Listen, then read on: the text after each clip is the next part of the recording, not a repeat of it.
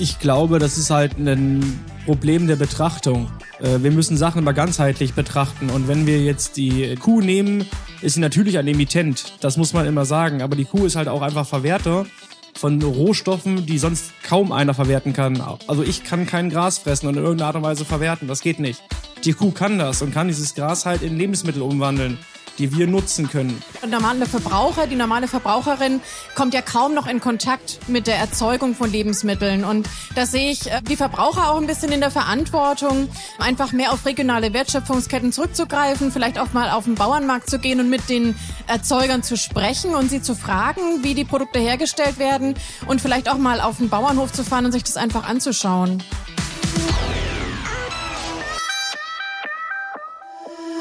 Hallo zusammen. Heute erwartet euch eine besondere Podcast-Ausgabe. Wir beantworten wichtige VerbraucherInnen-Fragen. Auf den Veranstaltungen, auf denen die Initiative Milch vertreten war, konnten VerbraucherInnen uns in unserer Voicebox, einer mobilen Aufnahmekabine, eure drängendsten Fragen rund um das Thema Milch stellen. Mehr als 170 Nachrichten zu Themen wie Nachhaltigkeit, Tierwohl und Gesundheit haben wir im letzten Jahr gesammelt. Die Antworten geben euch nun drei ExpertInnen aus der Branche, mit denen wir live auf der Grünen Woche in Berlin gesprochen haben. Marc Döring, Milchbauer und Agrarscout, Harry Fritsch, Leiter der Qualitäts- und Umweltberatung vom Milchland Niedersachsen und Eva Maria Endres, Ernährungswissenschaftlerin. Wir starten unsere QA-Session zu Anonym gefragt, offiziell beantwortet mit Marc Döring. Viel Spaß dabei. Du bist Milchbauer und Agrarscout. Sag doch noch mal bitte ähm, für alle, die es nicht wissen, was macht man als Agrarscout? Na klar, lieben gerne. Also erstmal hi. Alle Agrarscouts sind beim Forum Moderne Landwirtschaft. Das ist ein Verein und wir kommen alle irgendwie aus der Landwirtschaft, aus der direkten Landwirtschaft, im vorgelagerten Bereich, im nachgelagerten Bereich. Wir reden hier auch so ein bisschen über unseren Alltag. Was macht Landwirtschaft aus? Was ist Landwirtschaft für uns? Um auch einfach äh, jedem, der die Produkte in irgendeiner Art und Weise äh, konsumiert, wieder zu zeigen, was wir so machen und warum wir Sachen machen, wie wir sie machen. Genau, das ist auch schon deine Expertise für die späteren Fragen. Du bist selber Landwirt, hast aber auch Kontakt mit vielen LandwirtInnen und kannst deswegen die nächsten Fragen bestimmt ganz großartig beantworten. Harry Fritsch ist auch noch mit dabei. Harry, du leitest die Qualität und Umweltberatung bei Milchland Niedersachsen. Erklär doch bitte mal ganz kurz, was ist dieses Milchland Niedersachsen? Was macht ihr da? Ja, das Milchland Niedersachsen ist ein Dachverband der Milchwirtschaft, speziell für Niedersachsen. Niedersachsen ist nicht nur ein großes Bundesland, sondern auch ein Bundesland, wo sehr, sehr viel Milch erzeugt wird. Und äh, um die Interessen der Landwirte, der Milchbauern, so wie Mark hier, zu vertreten und der Molkereien und letztendlich auch der Verbraucher, dafür gibt's uns, die Landesvereinigung der Milchwirtschaft Niedersachsen. Wir haben das Ganze ein bisschen geklustert in die Themen Nachhaltigkeit, Tierwohl, Milch, Gesundheit und Ausbildung und Beruf. Fangen wir doch mal an. Und die erste Frage lautet, was fressen Milchkühe eigentlich und ist das alles nachhaltig? Primär oder grundsätzlich zu sagen, dass alles nachhaltig ist, finde ich schwierig. Ähm, vielleicht einmal, was frisst so eine Kuh am lieben langen Tag? Äh, es gibt eine Ration, eine TMR, totale Mischration. Da ist eigentlich relativ viel Gras mit drin, also Silage, äh, das wir auf dem Grünland ernten. Dann ist ja oft Mais mit drin. Das wir auch hier eigentlich vor Ort regional immer ernten, rund um die Höfe.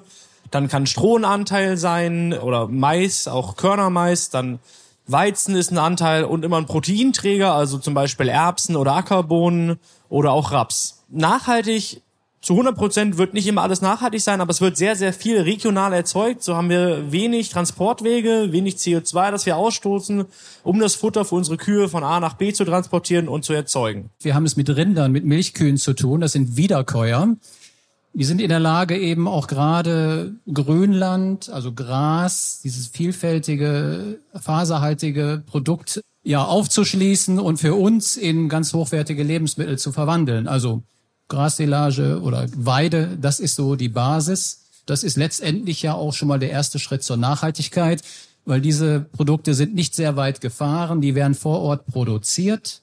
Dazu kommt eben, dass der Wiederkäuer zum Beispiel auch andere Produkte, die in der Bierherstellung oder in der Zuckerherstellung nur noch Reste sind, die kann der Wiederkäuer sehr gut verwerten. Wie läuft denn so eine Produktionskette ab bei der Milchproduktion? Wenn wir jetzt so die Kuh betrachten, haben wir ganz normal eine Futteraufnahme. Die Kuh verdaut in äh, ihren mehreren Mägen das Futter, auch durch Wiederkauen. Ja, und dann produziert sie die Milch. Wir melken die Kuh. Die Milch wird dann in regelmäßigen Abständen von der Molkerei abgeholt, zentral gesammelt und dann auch direkt in den Molkereien verarbeitet zu eigentlich mannigfaltigen Produkten, egal ob Trinkmilch, Joghurt, Quark, Käse, was man alles so Tolles haben kann. Ich habe noch eine Frage für dich und zwar, Marc, was ist der Unterschied zwischen Weide und Frischmilch? Ja, ist ein bisschen schwierig. Ähm, eine Weidemilch hat ganz klare Vorgaben an die Produktion.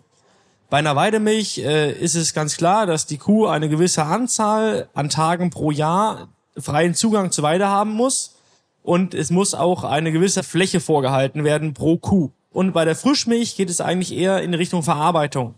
Also in welcher Art und Weise wurde die Milch bereits verarbeitet? Bei wirklich kompletter Frischmilch direkt vom Hof oder Rohmilch ist gar kein Verarbeitungsschritt in irgendeiner Art und Weise vollzogen worden.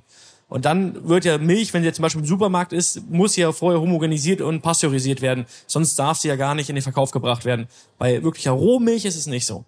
Harry, ähm, werden Kühe mit Hormonen zugepumpt, um Milch zu geben? Nein, ganz klar nein. Also Kühe werden nicht gedopt, die werden nicht mit Hormonen behandelt. Ich weiß, wir hatten vor 20 Jahren mal die Diskussion um äh, künstliches Wachstumshormon BST. Vielleicht ist dem einen oder anderen das noch ähm, Begriff.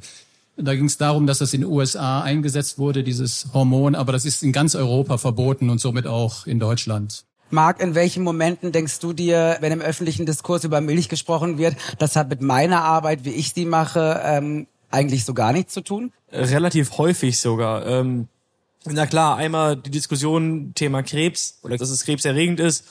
Dann auch äh, ja Massentierhaltung, was so ein wunderschönes Schlagwort ist, was äh, ganz gerne benutzt wird. Aber auch äh, das der eigentlich Klimakiller, dass die Kuh ein Klimakiller ist. Ich finde, das ist immer sehr weit hergeholt und immer nur in einer gewissen Art und Weise betrachtet, nie in der in der Ganzheitlichkeit, die diese Themen eigentlich mit sich bringen. Und das finde ich ja immer sehr, sehr schade, dass man äh, Themen so weit runterbricht, bis sie eigentlich in eine gewisse Meinung passen. Harry, wir machen weiter mit der nächsten Frage. Gibt es im öffentlichen Diskurs über die Milch etwas, was deiner Meinung nach falsch läuft? Ja, da fällt mir vor allen Dingen eins ein, und das ist der zugespitzte Begriff Klimakiller. Die Kuh sei ein Klimakiller. Das spricht sich so schön aus. Aber das stimmt auch überhaupt nicht. Also die Kuh ist kein Klimakiller. Es wird ja oft so dargestellt, dass äh, wenn wir unsere Ernährung umstellen würden auf vegetarisch oder gar vegan, äh, dass wir damit unser Klima gerettet hätten. Und das dann, wird dann zum Beispiel an dem Begriff Klimakiller-Kuh festgemacht. Äh, das ist es nicht. Der Bereich Verkehr, Heizen, Wohnen, das ist der Bereich, wo wir Energie, äh, fossile Energieträger in erster Linie heutzutage noch verbrauchen. Vielleicht mal eine Zahl, dreieinhalb Prozent dieser Treibhausgase, die zu dem Treibhausgaseffekt beitragen, entstammen aus diesem Bereich Methan aus der Landwirtschaft. Also man kann da schon dran erkennen, die Kuh ist nicht der Klimakiller. Und das ist ein Ding, was mich persönlich auch gerade immer wieder berührt, um nicht zu sagen aufregt. Aber woher glaubst du, kommt der Irrglaube, dass die Kuh ein Klimakiller sei? Marc? Ich glaube, das ist halt ein Problem der Betrachtung. Äh, wir müssen Sachen immer ganzheitlich betrachten. Und wenn wir jetzt die Kuh nehmen, ist sie natürlich ein Emittent. Das muss man immer sagen. Aber die Kuh ist halt auch einfach Verwerter von Rohstoffen, die sonst kaum einer verwerten kann. Die Kuh kann das und kann dieses Gras halt in Lebensmittel umwandeln, die wir nutzen können. Und das ist halt eine Sache, die muss auch in dieser Berechnung ganzheitlich betrachtet werden. Und das ist halt ähm, ja immer die Frage, äh, welche Fragestellung habe ich und wo will ich hin? Und dementsprechend kann ich mir das auch ausrechnen. Wie kann man Milchbauer, Milchbäuerinnen bei mehr Nachhaltigkeit und Tierwohl unterstützen als Verbraucherin? Ich denke, ähm, das kann man dadurch tun, dass man eben diese Produkte, ich bleibe jetzt mal bei der Milch, also meinetwegen Milch aus Tierwohlprogrammen, dass man sie auch kauft. Es ist vorhin auch schon mal angesprochen worden, dass diese Produkte teurer sind als äh, ja in Anführungszeichen aus Normalhaltungen und die müssen dann teurer sein und das setzt eben auch voraus, dass man diese Produkte dann kauft und bereit ist, nicht nur sich zu äußern, dass man das unterstützen möchte, sondern dass man es auch tatsächlich tut. Marc? es ist vollkommen richtig, die Entscheidung treffen wir immer an der Kasse. Und äh, da ist es am sinnvollsten und am einfachsten eigentlich äh, auch wirklich auf nachhaltige Produkte zurückzugreifen und auch auf Tierwohlprodukte. Es gibt die Kennzeichnung, es sind dann die 10, 20 Cent, was auch immer mehr. Und da treffen wir alle gemeinsam, weil wir auch alle gemeinsam Verbraucher sind, die Entscheidung, äh, wo gehen wir denn weiterhin hin? Eva Maria Endres, du bist Ernährungswissenschaftlerin. Du forschst zu den Bereichen Esskultur, Ernährungsverhalten und Ernährungskommunikation. Und du bist eine Expertin, wenn es um das Thema Food Trends geht. Und da würde mich jetzt mal ähm, interessieren, an welchem Food-Trend kommt man denn gerade nicht vorbei? Also vor kurzem wurde ja der neue Trendreport Ernährung veröffentlicht und der Nummer eins Trend war nachhaltige und klimafreundliche Ernährung. Thema Gesundheit. In Milch befinden sich Stoffe, die die Bildung von Krebszellen beschleunigen. Stimmt das? Nein, das stimmt nicht. Das ist zwar eine Meinung, die sich in den letzten Jahren in den Medien sehr stark verbreitet hat, insbesondere in sozialen Medien. Aber es gibt keine neuen wissenschaftlichen Erkenntnisse, die das irgendwie begründen würden. Also tatsächlich, wenn man sich die aktuelle Studienlage anschaut, dann hat ähm, ein moderater Milchkonsum sogar eher eine produktive Wirkung, was die meisten Entstehungen von Krebsarten angeht. Ähm, lediglich, äh, wenn man mehr als 1,3 Liter Milch pro Tag trinkt, kann das äh, das Risiko für Prostatakrebs erhöhen. Aber also mehr als äh, anderthalb Liter Milch pro Tag, das ist dann schon eine ordentliche Menge. Also insgesamt kann man das nicht bestätigen.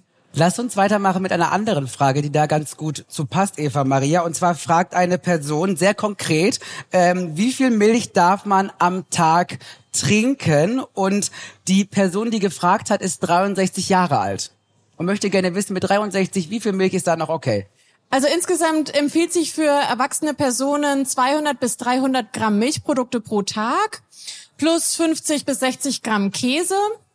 Ähm, das wäre jetzt aus gesundheitlicher Sicht. Äh, wenn wir jetzt auf die Nachhaltigkeit schauen, dann wird in der Planetary Health Diet 0 bis 500 Gramm empfohlen, was ja aber also ungefähr den gesundheitlichen Richtlinien entspricht. Also insgesamt kann man sagen, so pauschal 300 Gramm Milchprodukte äh, pro Tag ist auf jeden Fall gut.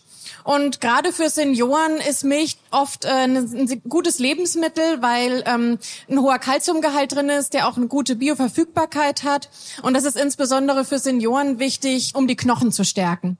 Eva, ähm, was sind denn die Benefits ähm, bei Kuhmilch? Also Milch ist grundsätzlich ähm, ja als Produkt darauf ausgelegt, dass es alle wichtigen Nährstoffe enthält, die ein ähm, Säugetier oder auch ein Mensch eben braucht.